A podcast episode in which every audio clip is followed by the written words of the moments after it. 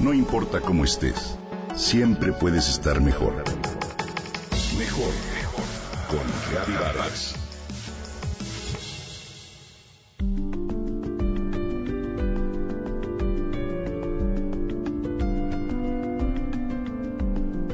Pocos momentos tan gozosos como cuando nos adentramos por completo en las páginas de un libro.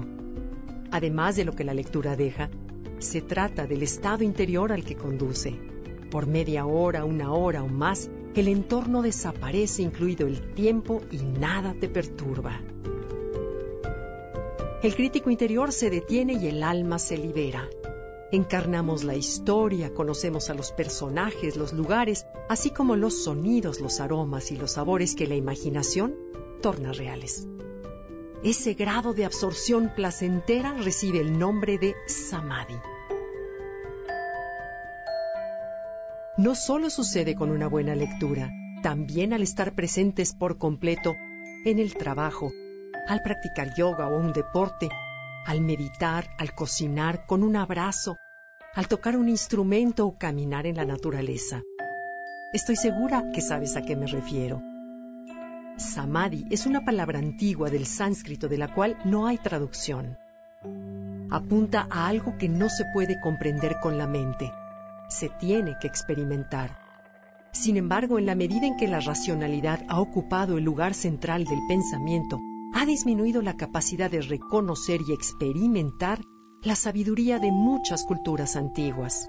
Los conocedores se refieren al samadhi como una experiencia de éxtasis, libertad y conciencia plena. En él se logra percibir la identidad de tu alma como espíritu y como parte del universo entero. Cada paso en él nos aleja del sufrimiento. La mente y el pensamiento son grandes herramientas en la vida, pero al mismo tiempo son como una estación de radio que habla sin descanso, no deja de juzgar y criticar puede compararse con una prisión de la que no podemos salir. Entrar en un estado de samadhi equivale a despertar, a salir de la cárcel mental del personaje que nos hemos construido en la comedia de la vida. Significa experimentar el cielo en la tierra. Samadhi se encuentra en el extremo opuesto de lo que la sociedad nos ha inculcado valorar las apariencias, los objetos materiales, las jerarquías, las cuentas bancarias, el poder y demás cosas que nunca terminan de satisfacernos. Además, entre más alimentamos el deseo, más nos exige y el sufrimiento que ocasiona busca culpables. ¿A ti qué te hace entrar en Samadhi? Estarás de acuerdo, querido Radio Escucha, que nunca antes hemos tenido tanto acceso a la información como ahora. Y al mismo tiempo, nunca hemos estado más limitados y hemos sido más ignorantes. Al vivir inmersos en el ir y venir de nuestra vida, nos hemos olvidado para qué estamos aquí.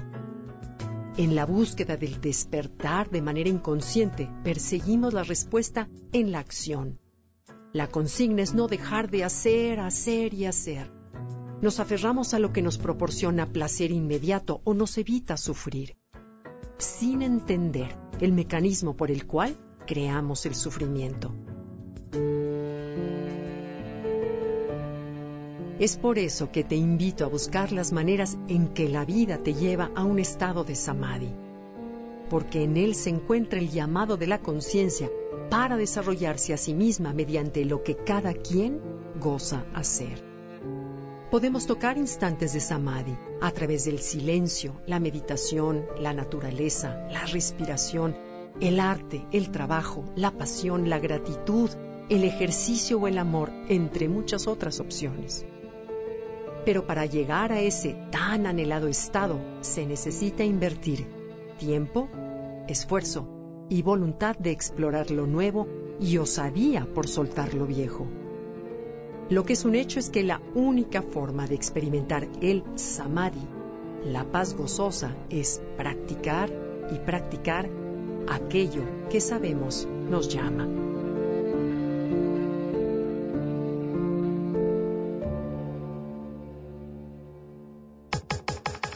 Comenta y comparte a través de Twitter. Gaby-Vargas.